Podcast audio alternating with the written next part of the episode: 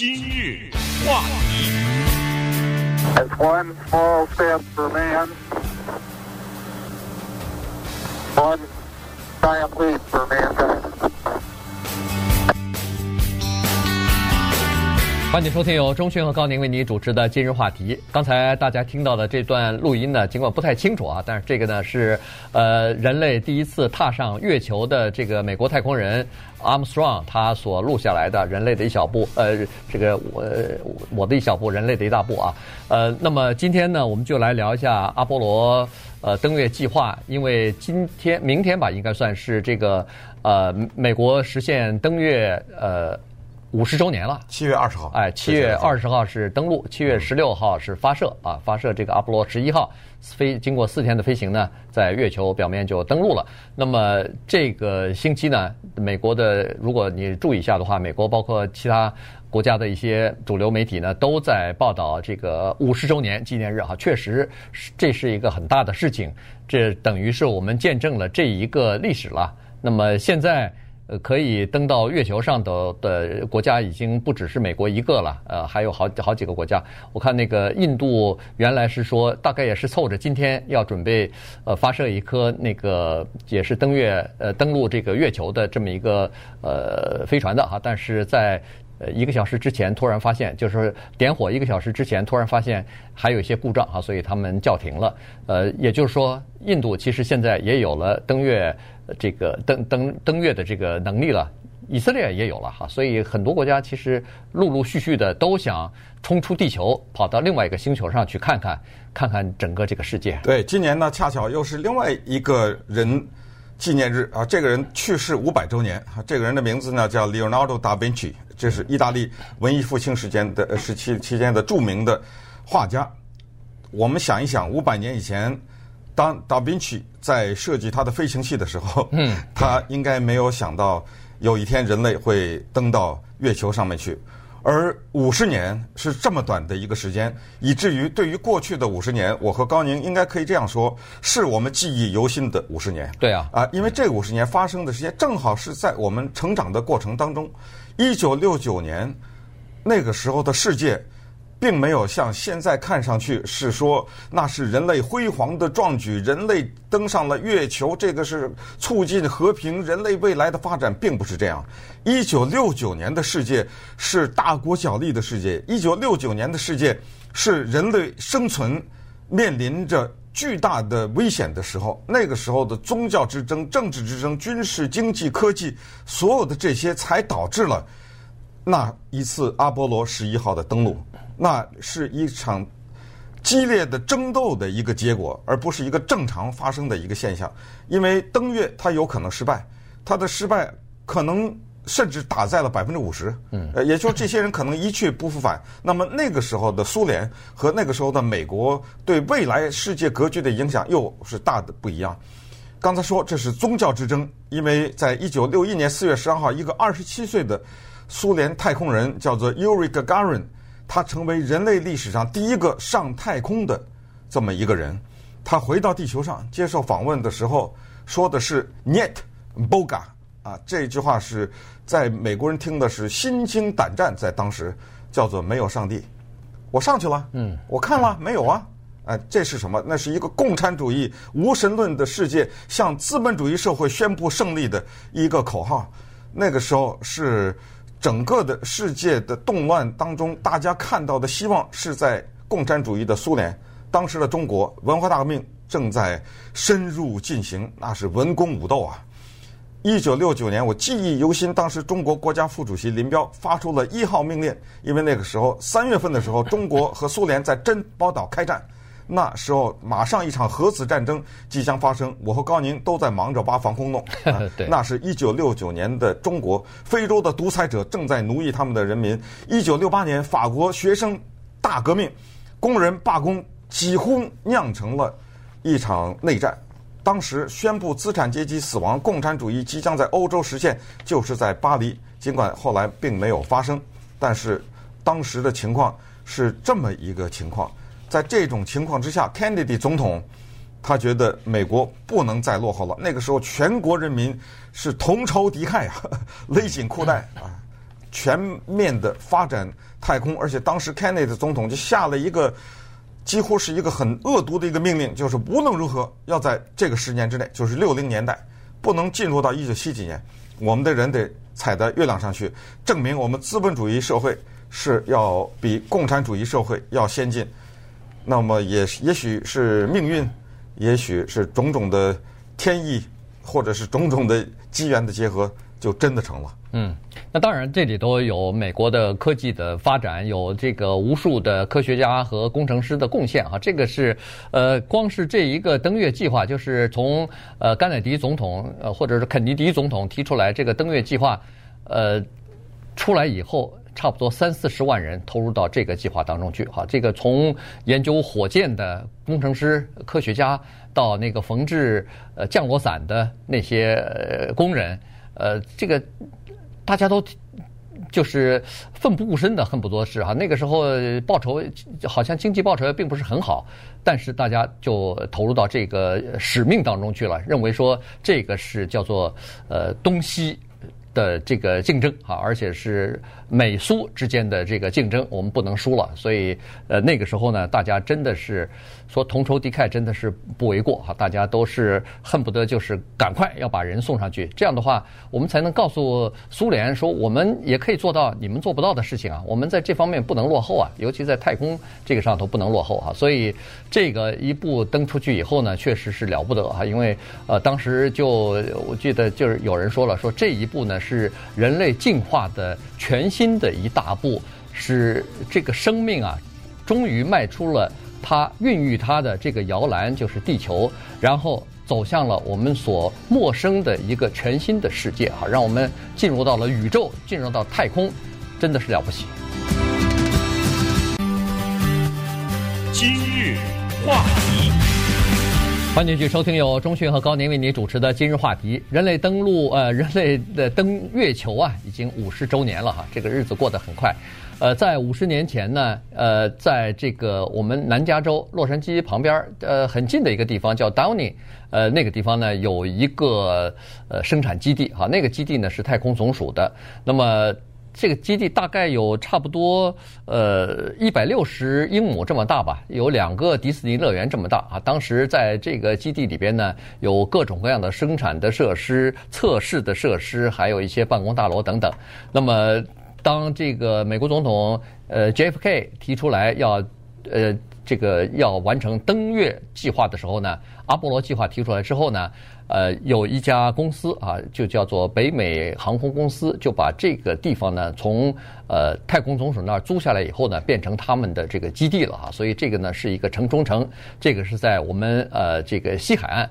那东海岸呢？在纽约也有这么一个地方啊，这个地方叫 Bath Page，这个呃这个地方好像是在长岛吧？呃，我对那个那个地方不太熟悉哈。如果要是说错的话，纽约的听众可以哎可以可以纠正我。呃，在长岛这个地方，因为什么呢？因为当时有一个航空公司叫 Grumman 航空公司的总部就在那个地方，所以东西海岸这两个城市呢，这两个地方呢，基本上是安装和呃整个的组装拼装。这个就是登月的这个阿波罗十一号的最主要的两块地方。嗯，当然现在过去了这么久了，有一些东西也就解密了，有一些东西呢，慢慢我们就了解到了。比如现在我们知道那个登月呢，其实没有，是在摄影棚里拍摄的。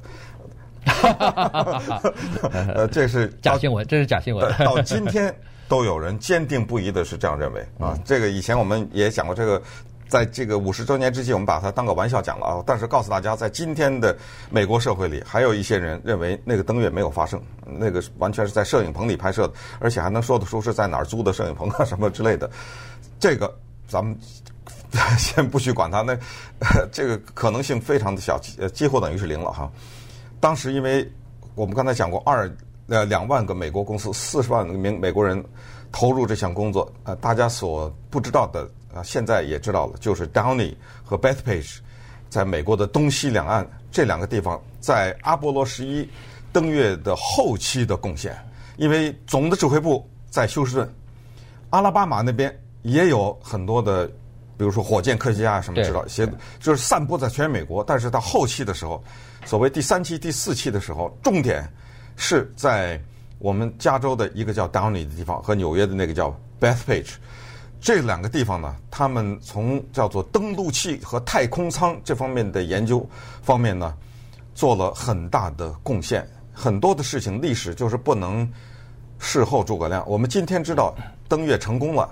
什么事儿都没有，那是应该的。人类科学就发展到那儿。大家还记得当李呃 Ronald Reagan 里根或者叫雷根做总统的时候，挑战者飞的一半就爆炸了吗？大家还记得巴阿波罗一号的那三个宇航员的死亡吗？等等，这些完全有可能发生在阿波罗十一的身上啊，那面子可就丢大了。呃，如果是那样的话，但是呢，还好，呃，在这些科学人员、这些普通的老百姓的努力之下呢，这个奇迹就发生了。那么这个奇迹在今天还能不能发生，这是另外一个话题。这 这这个这个事情就难说了。但是反正我们知道，到现在为止呢，美国太空总署我们都知道的 NASA 一共上到月亮六次，啊，派过六次的登月，其中呢有很多的人，数十人。呃，登上过月亮，但是我们当然到最后就记得那第一个嘛，对不对？嗯，对。其中有一个人是叫阿波罗十五号，他是第四次登月的时候上去的，他是第八个脚踩在月亮上的地球上的人，他也是所有的这些登陆过月亮，就是脚踩在月亮上面的人第一个去世的人，他叫 Jim Urban。呃，Jim Urban 呢，我不知道以前在什么机会上在节目上讲过，他在八十年代初的时候。到了中国，当时我负责接待啊，那就是见过这么一个脚曾经踩到过月亮上的这么一个人。他当时给我还有其他的一些华人呢，他因为我陪着他到一些大学演讲什么之类的呢，看了他从月亮上拿下来的一块石头，小小的就巴掌那么大啊，但是呢，我对他留下他给我留下深刻的印象，非常瘦啊，这个人，而且呢，他大家可能不知道，他从月亮上回来以后他在干什么。他是一个虔诚的基督徒，大家都听说过挪亚方舟的故事啊。他后来从月亮上回来以后，他花了后半生的精力，尽管他六十一岁就去世了，很年轻，但是他花了他后半生的精力在找那个诺亚的方舟，因为根据圣经上记载呢，那个方舟是在土耳其的 Ararat 这个山上，他就去找，当然后来没有找到啊。但是我就说他一个宇航员，因为刚才为什么说到他？因为刚才说到。加加林说没有上帝嘛？对啊，但是美国的宇航员就这是多么鲜明的对比，就坚定的认为有，不但是认为有，而且花毕生的精力去找那个诺亚的方舟。从这一个小的呃故事呢，也可以看出来，就是美苏之间的对比哈，就是宇航员之间都是这么明显的对比。嗯，那个，哎，他，我想问一下，嗯、他个儿高吗？呃，一般吧，呃，不很瘦，呃，很，因为我们知道那个太空舱很小，对，啊，如果你身高马大的话，呃，坐不下的，对，而且重量的考虑，所以我就他肯定不高，但是他也不是一个小矮个，儿，就是一个普通，但是有一点就是非常的瘦，嗯，那个脸一小窄条一个，就是这个印印象很深，对，呃，其实，在。回忆的时候，哈，采访就因为五十周年了嘛，所以很多媒体做了一些采访。那么在回忆当年，呃，生产这个指挥舱，在 Downey 生产指挥舱的这些人呢，呃，就可以说啊，他们一说就是，哎呀，有一天我在工作的时候，突然有人敲门，进来一个年轻人，然后再一定睛一看，哦，这是 Armstrong 来了，然后这是就是第一个人类第一个把脚踩上地月球的这个人，到现在为止，人们记住的。就只有他了，对吧？和可能顶多还能记着 Buzz Aldrin 啊，就是第二个踩上月亮的人。其实，其实照理说，那个 Buzz 呃 Aldrin 应该是第一个的哈，但是我不晓得为什么这个 Armstrong 先踩下来。还有为什么一把推开呀？没有，这是开玩笑啊。那个因为呃，这个确实要讲有一个小的算是译文要讲一下，就是当时 Armstrong 下去，美国太空总署对他们的规定是不管谁下去，当然我估计他们有一个是要谁下去的啊，有一个规定的。第一件事要做的是二话不说，抓一包土，对，要从月亮上抓一包土。他们有一个特殊的容器，对，因为那有太空污染什么之类的，要把这个东西呢立刻装进去。因为什么？一登月以后，大家想到突然之间在某一块石头后面出了一个外星人，一一一顿那个太空枪扫射，对不对？这个是不知道的，所以要求的是一定要先装这个土，把它装到那个特定的容器里面。带回舱来，嗯，再做别的事情，对。但是呢，Armstrong 他就违反了命令，对。他下去一通先拍照啊，噼里啪啦拍了很多的照片。呃，因为他认为说没有照片来记录的话，谁知道我登上月球了？就所谓现在流行叫有图有自拍啊，这个就是自拍了。对对对，现在就是呃，他没有自拍，他是拍的月亮啊。对，他不是对着自己啊，等于是现在的自拍了。对，我们看到的，我们看到的 Armstrong 从上面走下来，那是 Buzz Aldrin 拍摄的。对，他拿着一个摄像机。然后他拍摄这个 Armstrong 拍的很多的照片呢，基本上都没有他自己在，因为他没法自拍嘛，所以他拍的都是别人。但是有少数几张照片是有的，比如说他拍那个。呃，Buzz 呃 Aldrin 的时候呢，在那个 Buzz Aldrin 的太空帽里边有一个有一个人影，啊，有个反光的人影在里头。那仔细定睛一看呢，哦，原来是他啊！所以呢，呃，这张照片也非常珍贵，留下来了。那当然，刚才说了，这个石头啊、土啊，也基本上都会，土壤啊什么的也都带回来了，作为标本哈。因为呃，太空总署的意思就是说，如果你登上月球的话。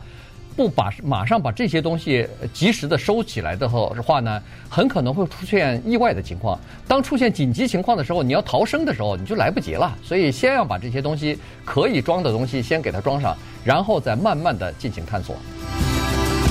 今日话题。欢迎继续收听由钟迅和高宁为您主持的今日话题。人类登月五十周年，哈，这个是值得呃庆贺的一件事情，也值得大家呃这个大谈特谈，因为它激励了一代人，哈，激励了至少是在美国吧，至少呃有这么一代年轻人都是呃受到了这个鼓舞以后呢，很多年轻人在那个时候就立志要。呃，学习什么太空方面的这个科学了，有很多人学习数学呀、太空天文呐，呃，或者是各种各样的基础的工程啊，什么就是当时那一代人呢，学这些学科的人就特别的多啊，受到激励。但是那个时候的这个工程师啊，他们在太空总署或者是在这个阿波罗计划当中工作是非常辛苦的，是非常辛劳的，呃。经常工作是时间，每星期是六十到八十个小时，也就是说，恨不得一每天工作是十二到十六个小时了。那个时候的工程师，他们，呃。怎么说呢？健康的状况非常糟糕，因为工作时间长，吃饭又不准时，所以胃溃疡的人数很多，然后心脏病的人也非常的多，然后加上很多人酗酒啊，很多人这个一支烟接着一支烟的抽啊什么的，这种情况是非常普遍的。再加上很多时间照顾不到家庭，所以这个家庭破裂、离婚的现象也非常的普遍。那个时候的工程师就是这个样子啊，衣衫褴褛，好像不修边幅，头发很长，因为好几天有的人都没睡觉或者没回家了，所以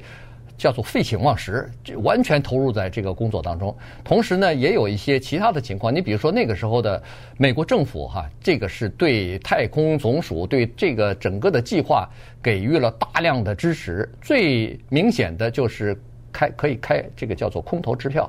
当时。美国的太空计划的拨款是四百七十亿美元，换到今天可能是好几千亿了。那个是五十年前，那个是占联邦政府预算的百分之五。那么今年现在是多少呢？现在尽管我们有呃这个钱可能比那个时候不算少，可能还多一点儿，但是问题现在只占联邦政府预算的百分之零点五。只有当时的十分之一了哈，如果按比重来算的话，所以这个是政府的大力的支持，就是拨钱呐，你要什么我给你什么，你要地方给地方，要人给人，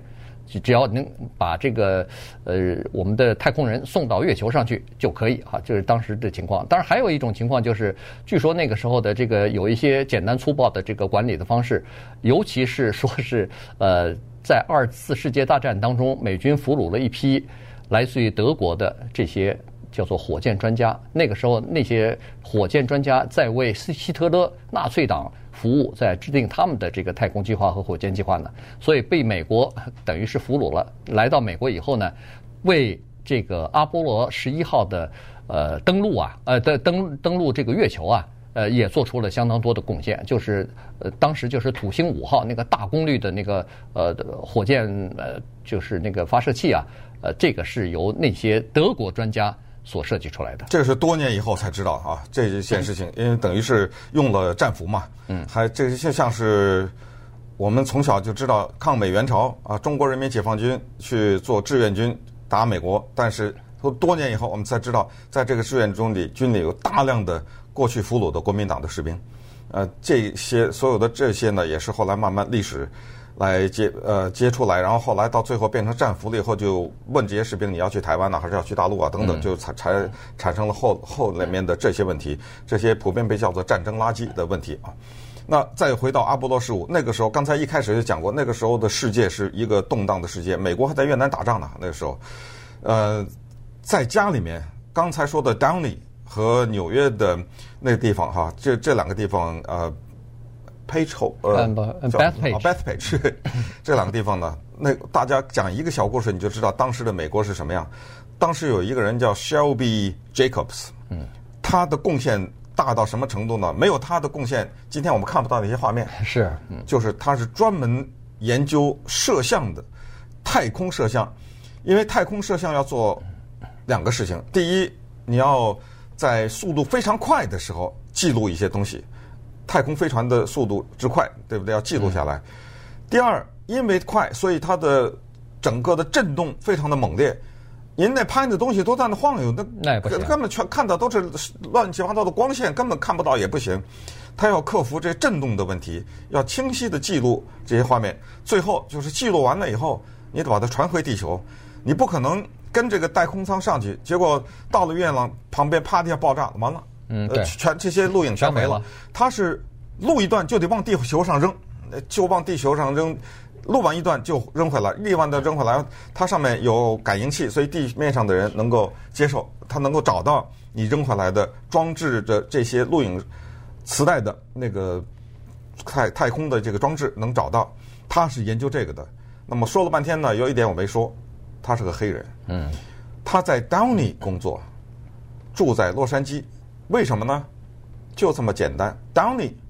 不许黑人买房子。嗯，只有洛杉矶啊。那是一九六九年。呐，嗯，在有一个城市叫做 Downey，黑人不可以拥有房子，他得回到洛杉矶去住，那就等于开车，当然也不是那么远，大概十好几十几里地吧，对对，啊，我们大概也都知道这个距离，但是就从这一个小小的事情就反映出当时美国的这个情况，但是呢，大家有一个情况跟今天特别不一样，没有人有怨言。那些喝酒的、那些离婚的、那些抽烟的、那些得呃可能是个癌症啊，或者是结核的人，没有什么太多的怨言，因为那个时候等于叫做 政党的矛盾上升为民族矛盾，那个时候大家一致要对外，呃不行，因为呃要是被苏联战胜了，那是不得了。你知道我美国跟苏联的角力不光是在太空，那那些年的奥林匹克，那就像打仗一样，是就球场上谁要赢了。谁要输了，那输了那个如丧考妣，所以整个的的环境就是这么一个环境。所以呃，现在我们来回顾这个事情，必须得再把那些东西因素揉进去，这就回答了刚才要提的一个问题，就是为什么今天在登月有点不太可能发生？就是今天的人都是这个心态，我不管你干什么，我看是谁说的，哎，只要是你特朗普说的或者叫川普说的。我全不同意，呃，对全都不行。反过来，只要这件事情是你民主党提出来，我我没可能，呃，我没有可能同意。你看，呃，中国在今年一月份的时候弄了一个叫做嫦娥四号还是几号，不是跑到月亮的背面去了吗？跑到月亮的南极去。看到这个，特朗普啊，川普又说了，他说不行，我们要在二零二四年的时候再登一次。这是对着谁？这不是对着苏联了，这是对着中国呢。就是这里面还有大国角力的成分。你不是什么二零二五中国制造吗？那不行，我二零二四要登月，所以二零二四现在正筹筹划呢。美国真的要登月啊？是是是，嗯、当然，呃，刚才说的这些，说是哎呀，现在登陆和五十年前不一样，确实是不一样啊。整个国家完全变了，整个的社会的环境也完全变了。呃，但是呢，现在登陆当然就更容易了哈。这个技术上容易，哎，这技术上，国会那边就是对政治上政治上很困难，很困难。这个经济上。呃，不是说不容易，也，有困难。原因就是说两党不一致嘛。对现在政府肯定是更有钱了，可是问题两党不一致，他愿意呃拨出多少款呃做这个太空方面的探索和研究，这是另外一回事情。这两党达不成协议啊，所以这个是有困难。但是在技术方面、层面方面，那当然是更先进了，各种各样的这个电子的设施啊、工具啊也越来越多了。所以现在登陆月球的话，对美国来说基本上不算什么很大的挑战。一原因就是。它第一